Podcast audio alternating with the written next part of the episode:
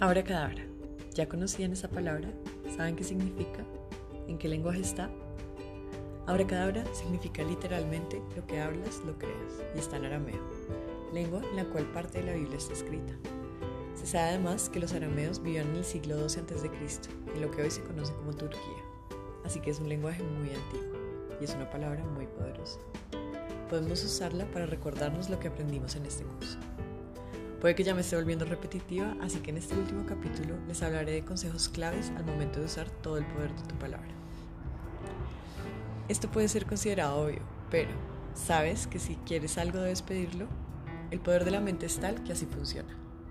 El problema es que muchas veces nos quejamos y decimos justo lo que no queremos, y es entonces cuando nuestro cerebro se enfoca precisamente en eso y abandona cualquier opción de centrarse en lo que realmente desea. Neurológicamente, el cerebro humano tiene unos mecanismos de funcionamiento muy claros. Por ejemplo, no entiende los mensajes en negativo. Se hizo un estudio con niños en un colegio y se vio que sustituir los carteles que indicaban no grites por otros que decían habla en voz baja era mucho más efectivo.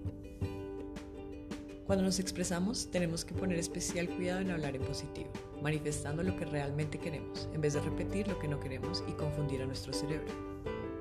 Por último, cuando tengas que hablar un tema difícil o delicado con alguien, enfócate en la conversación con atención y propósito. Durante la conversación, escucha pacientemente, habla con tacto y di la verdad como la entiendes.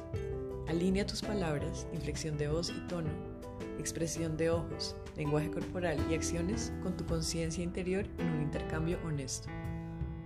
Fue un gusto y un viaje para mí crear este pequeño resumen de un gran tema.